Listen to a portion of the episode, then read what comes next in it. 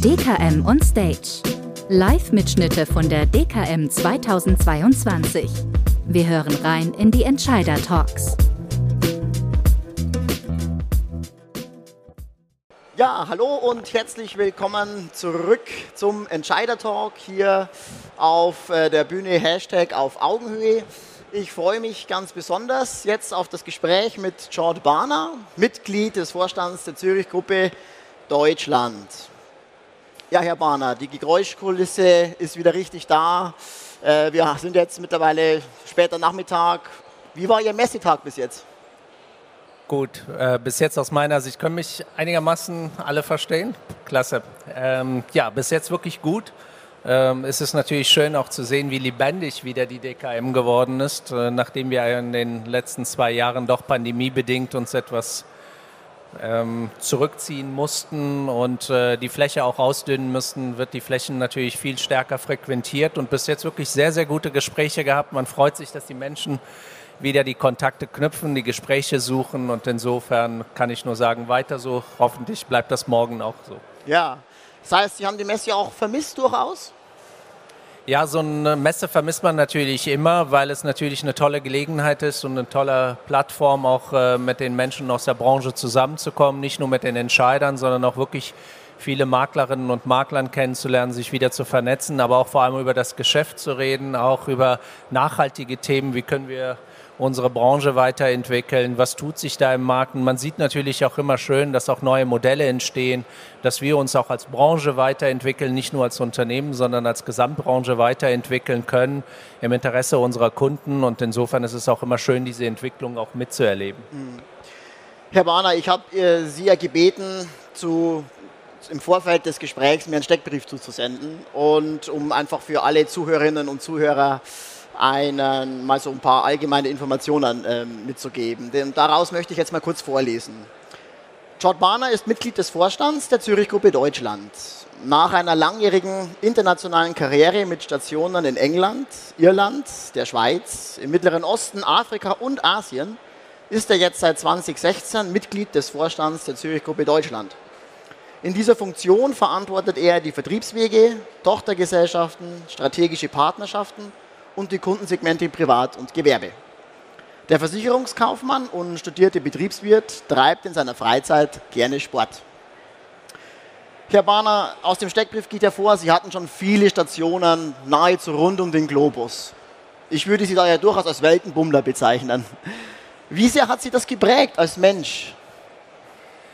Ja, sehr natürlich. Ich meine, man ist immer so ein Stück weit auch vom Elternhaus geprägt. Ähm, der eigene Vater war viel im Ausland tätig, hat sehr oft in äh, unterschiedlichen Ländern auch gearbeitet. Das prägt natürlich ein Stück weit und ich fand das immer spannend, die große weite Welt kennenzulernen und Zürich ist ein toller Konzern, sehr international ausgerichtet, bietet sehr viele Möglichkeiten und äh, dafür bin ich auch sehr dankbar, diese Möglichkeit gehabt zu haben weil man begegnet natürlich auf der Welt unheimlich viele tolle Menschen, von denen man sehr, sehr viel lernen kann über verschiedene Kulturen, verschiedene Gegebenheiten, auch unterschiedliche Menschen, die man begegnet. Und die prägen natürlich, die Zeiten prägen in den einzelnen Ländern, in den einzelnen kulturellen Umfeld. Und ähm, daraus kann ich nur aus eigener Erfahrung sagen, gewinnt man unheimlich viel für sich und das prägt natürlich ein Stück weit. Ich hoffe, hier sitzen ja auch einige Kolleginnen und Kollegen, dass ich das auch immer ein Stück weit wiedergeben kann, weil das kulturelle Umfeld ist natürlich immer wichtig. Und wenn man eines lernt, dann ist es wirklich ein Stück weit vielleicht lösungsorientiert an die Themen zu gehen, mit einem Lächeln und auch, auch ja, eine eine, wie sagt man das auf Deutsch so schön, so, so, so, so ein Can-Do-Attitude äh, ja. zu haben. Also wirklich zu sagen, ja, wir können es, wir schaffen das. Und das hat schon durch die internationalen Tätigkeiten auch einen sehr stark geprägt und äh, ja, eine tolle Erfahrung. Und äh, gerade die jungen Menschen kann man nur immer dazu motivieren und bewegen, zu sagen, geht und entdeckt die große weite Welt und dann kommt hoffentlich dann auch irgendwann wieder zurück. Ja, ja. Jetzt sind Sie ja seit 2016 äh, Mitglied des Vorstands der Zürich-Gruppe hier in Deutschland. Ähm, inwiefern lässt das noch eine Tätigkeit international zu? Sehr, weil der Konzern natürlich sehr international ausgerichtet ist. Und es gibt Konzerne in unserer Branche, die sind natürlich ein Portfolio oder eine Zusammensetzung aus unterschiedlichen Ländern und Ländereinheiten. Aber wenn man wirklich etwas bei der Zürich hervorheben kann, dann ist das die internationale Ausrichtung. Also nicht nur, dass wir international auf, äh, ausgerichtet sind und auch international tätig sind, sondern auch vom Kultur, vom Mindset her. Also wirklich sehr, zwar angelsächsisch geprägt mit Schweizer Wurzeln, aber ähm, auch in einer, wie ich finde, sehr spannenden Miteinander zwischen der Konzernzentrale und den Ländereinheiten und dadurch glaube ich, über viele Einheiten hinweg ist die internationale Zusammenarbeit immer noch da. Die wird auch immer wieder auch stark gesucht und auch forciert. Manchmal macht es Spaß, äh, manchmal natürlich auch weniger Spaß, wenn ein Konzern dann versucht, zu stark auch mit reinzureden. Das muss man auch lernen, ein Stück weit zu, ja, ein Stück weit damit umgehen zu können. Aber ähm, ein ganz klares Votum dafür, dass diese internationale Ausrichtung und die internationale Tätigkeit auch wirklich ein Spaßfaktor ist, weil dann natürlich auch dadurch wieder der Zugang zu Kulturen, zu anderen Menschen gegeben ist und sich viel stärker zu vernetzen. Und im Übrigen auch im Geschäftsumfeld profitieren wir natürlich auch davon, weil tolle Ideen äh, auch ein Stück weit dann transportierbar werden. Das heißt also über Grenzen hinweg können wir uns mit den Kolleginnen und Kollegen auch aus anderen Regionen und Einheiten austauschen und daraus lernen. Ehrlicherweise greifen sie auch auf die tolle Arbeit vieler Kolleginnen und Kollegen hier aus Deutschland zurück ähm, weil sie natürlich auch sehen, dass hier in dem Land unheimlich viel Tolles passiert und wie kann man das transportieren, adaptieren, in anderen Ländern einführen. Und äh, das ist ein Riesenfund, finde ich, was wir haben. Sie sprachen ja gerade eben vom Zugang zu Menschen. Äh, jetzt interessiert uns natürlich vor allem auch Ihr Zugang zur Branche. Wie sind Sie denn in die Branche gekommen? Ich glaube, wie die bei den meisten wahrscheinlich eher zufällig da reingestolpert. Äh, ehrlicherweise war das nie der, wirklich der Wunsch vom Tag 1. Mhm wie das so meistens ist, wenn man ein kleiner Junge ist, will man entweder Lkw-Fahrer werden, Astronaut werden oder Polizist, da alle drei irgendwie nicht, ähm, nicht geklappt haben oder doch nicht so die Skills ausgeprägt waren, um das eine oder andere zu machen, dann landet man in der Branche. Ähm, nein, wirklich durch Zufall. Also ich bin von meinem Bruder darauf gestoßen worden, weil ähm, es eine Zeit lang gab, da sucht man natürlich immer Orientierung, was kann man machen nach der Schule, im Studium, Ausbildung. Und ähm, das hat sich so ergeben, ähm, da reinzurutschen. Und äh, es hat wirklich vom ersten Tag an unheimlich viel Spaß gemacht, viel gelernt, ein tolles Unternehmen beiwohnen zu können. Und dann bleibt man auch der Branche treu. Mhm. Ja, und meistens sind es ja die, gerade die zufälligen, spontanen Gelegenheiten, die man ergreift und die sich dann im Rückblick ganz, ganz toll darstellen. Ja, ja. Herr Bahner, Ihr typischer Start in den Arbeitsalltag, wie sieht der aus? Also es gibt so gewisse Rituale. Ähm, so typisch sind natürlich die Tage nicht, weil jeder Tag passiert irgendwas, was Spannendes, was Besonderes ist, wo, wo, wo Themen auch äh, aufkommen. Aber so grundsätzlich, ähm, erstens äh, zwischen sechs und Viertel nach sechs klingelt meistens der Wecker. Und äh, an drei Tagen die Woche ähm, fahre ich die Kinder zur Schule, weil mir das einfach wichtig ist, morgens auch mit den Kindern Zeit zu verbringen. An zwei Tagen die Woche mache ich schon Sport. An den anderen Tagen versuche ich es dann abends Sport zu machen. Äh, und so meistens schon versuchen, um 8 Uhr im Büro zu sein. Und äh, wenn ich nicht gerade auf Geschäftsreise bin und unterwegs bei Kunden und Vertriebspartnern bin, und dann fängt der klassische Tag an, um kurz vor acht schon die ersten Telefonate zu führen, sich mit dem Office abzustimmen, mal kurz auf den Kalender zu schauen, ähm, die Gespräche vorzubereiten und dann sind es meistens äh, das Vernetzen, sich mit den Kolleginnen und Kollegen in den Besprechungen, teilweise aber auch, äh, sei es physisch vor Ort oder auch virtuell oder aber auch viele Geschäftstermine wahrzunehmen, viel auch draußen zu sein bei Kunden. Mhm. Äh, das ist wichtig und ich glaube, das ist auch das ist auch zwingend erforderlich, dass wir nach wie vor trotz der digitalen Möglichkeiten auch den persönlichen Kontakt nie zu unseren Kunden verlieren und den auch suchen und vor allem auch zuhören. Und das brauchen sie auch gerade in so Zeiten, wenn es dann immer etwas komplexer wird, suchen sie dann natürlich immer Gehör und wollen, dass jemand zuhört, ihre Probleme annimmt, aber auch dann möglichst lösungsorientiert dann auch rangeht. Mhm. Und der Tag hört eigentlich nie auf, es sei denn, man geht dann tatsächlich ins Bett und schläft. Ansonsten okay, ja. ist man immer doch irgendwo dann mit dem Herzen zumindest im Dauereinsatz. Verstehe. Äh, den Begriff der, des Komplexen, was Sie gerade äh, verwendet haben, würde ich gern nehmen, um ein bisschen auf die berufliche äh, Sicht zu kommen, auch auf, mal auf die Zürich zu blicken.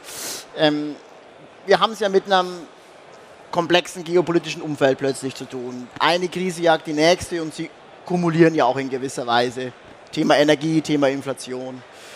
Wie sehr besorgt Sie das mit Blick auf Ihr Unternehmen, aber vielleicht auch mit Blick auf Ihre Kundschaft? Ja, Sie sagten, es ist ja zurzeit nicht nur eine Krise. Ähm, ich würde sagen, es ist eher eine Polykrise, also wirklich ein, ein, aus meiner Sicht schon ein sehr, eine sehr anspruchsvolle Zeit, wo sich viele Krisen zusammengetan haben und ein Cocktail entstanden ist, was wirklich ernst zu nehmen ist. Äh, jetzt sind wir natürlich in unserer Branche in der Wertschöpfungskette weit hinten. Wenn man aber mit denjenigen spricht, die wirklich weit vorne sind in der verarbeitenden Industrie, dann rechnen viele damit, dass das Geschäft um 40 Prozent zurückgehen kann. Das ist besorgniserregend. Wir wissen aber auch jetzt schon, dass wir natürlich in eine Rezession reinrutschen, die vermutlich etwas länger andauern wird, als ursprünglich alle angenommen haben.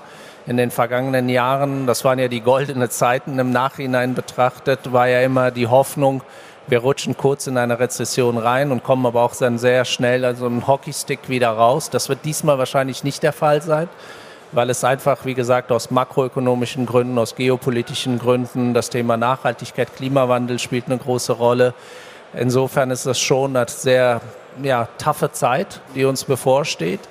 Ähm, und äh, das sorgt natürlich auch für viel Unruhe an den Märkten und natürlich auch die Kunden, insbesondere die Gewerbekunden stellen natürlich zurecht, aber auch viele Privathaushalte, wenn sie natürlich auf ihre Rechnungen gucken und schauen, was, was gerade da passiert, inflationär passiert, dann stellen natürlich alle die Frage, was heißt das für mich, für mein Unternehmen, aber auch für mich persönlich, für meine Familie, für mein Hab und Gut.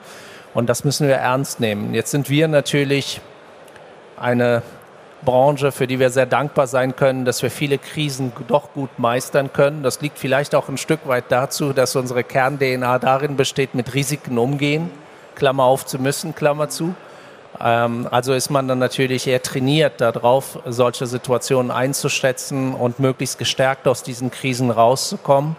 Und ich finde, der Zürich, ähm, die Zürich als Unternehmen, als Gesamtkonzern hat sich wirklich in den letzten Krisen besonders gut geschlagen und da auch wirklich versucht, sehr gestärkt aus diesen Krisen rauszukommen. Aber ähm, wie gesagt, die Situation bleibt natürlich angespannt und wir rechnen doch mit 2023 an einigen Stellen, nicht übergreifend, aber an einigen Stellen mit etwas ähm, doch ähm, anspruchsvollere Zeiten für unsere Kunden, aber auch für uns. Glauben aber dann, dass dann 24 und 25 dann doch die Situation sich etwas entspannen wird. Okay. Äh, Sie sprachen das Thema Nachhaltigkeit ja schon an. Ähm, befürchten Sie, dass das Thema ein bisschen zerrieben werden könnte bei, diesem, bei dieser Polykrisensituation? Leider ja. Es ist natürlich wie bei allen Themen, die dann sehr en vogue sind, ähm, dass dann alle sich darauf stürzen. Wenn man jetzt so wie die Zürich wirklich als einer der ersten sich auf das Thema konzentriert hat und gesagt hat, wir nehmen das wirklich ernst, das ist nicht nur ein Modewort, sondern das ist wirklich ein ernsthaftes Thema womit wir uns auseinandersetzen sollen, dann, ähm, dann ja. Aber wenn dann andere nachrücken, dann kann das auch sehr schnell zu so einem Modethema werden und dann wird es zerrieben. Punkt Nummer eins. Punkt Nummer zwei, wir sehen natürlich auch, dass wir eine gewisse Flexibilität brauchen, weil man sieht auch, wie schnell die politische Landschaft kippen kann, mhm. dass wir gewisse Werte über Bord werfen, wenn dann doch nach der klassischen abläuflichen Pyramide unsere Grundbedürfnisse plötzlich wichtiger werden. Dann stellen sich natürlich die Frage, okay, will ich lieber frieren? Mhm oder will ich Atomkraft mal weiterlaufen lassen? Ja. Diese Fragen sind berechtigt. Ich bin aber auch kein Politiker, um auf solche Themen jetzt politisch einzugehen und Stellung zu beziehen. Aber ich weiß nur, es ist wichtig, dass wir die ökonomischen, die sozialen und die ökologischen Faktoren möglichst unter einen Hut bringen müssen, aber das Thema Klimawandel nicht wirklich außer Acht lassen sollen, weil aus der Versicherungsbranche können wir ganz genau und mit mit einer enormen Sicherheit bestätigen, dass das eines der größten Risiken ist, mit denen wir uns zurzeit auseinandersetzen. Ich möchte noch äh, kurz auf Ihre persönliche Seite zurückkommen. Ähm, Sie haben ja jetzt schon gesagt, in der Früh um 6 Uhr, 6.15 Uhr klingelt der Wecker und dann ist ja relativ Vollgas bis zum Abend. Haben Sie auch eine ruhige Seite, ein paar ruhige Momente? Wahrscheinlich eher nicht. Also kommt darauf an, wie Sie ruhig definieren. Ich kann zwar nachts sehr gut schlafen, zum Glück, Okay. Ähm, aber ruhig, ich bin grundsätzlich kein ruhiger Mensch vielleicht. Ja. Also insofern, ähm, das spielt natürlich auch eine Rolle. Ich weiß nur, dass ich im Urlaub auch nicht ruhig sitzen kann, meistens irgendeine Beschäftigung brauche. Ähm, insofern ähm, würde ich das eher, glaube ich, ähm, mit Nein beantworten. Ja, ja, sehr schön. Herr Bahner, zum Schluss unseres Gesprächs äh, möchte ich noch ein paar Kurzfragen äh, an, an, Sie richten. Ähm, Thema Urlaub. Kraxeln Sie lieber auf Berge oder baden Sie lieber im Meer? Ich bin kein Wintersportler, aber ich liebe die Kombination Berge und Meer. Okay. Also Gardasee dann die Richtung oder? äh, Thema Lieblingsspeise, herzhaft oder süß? Herzhaft. Sport, Fußball oder Golf? Eher Golf. Bisschen mit Blick auf äh, die Arbeit wieder. Eher der Büromensch oder eher der Mobile Office Mensch? Äh, ganz klar ähm, ein Stück weit, ähm, ähm, nee, anders.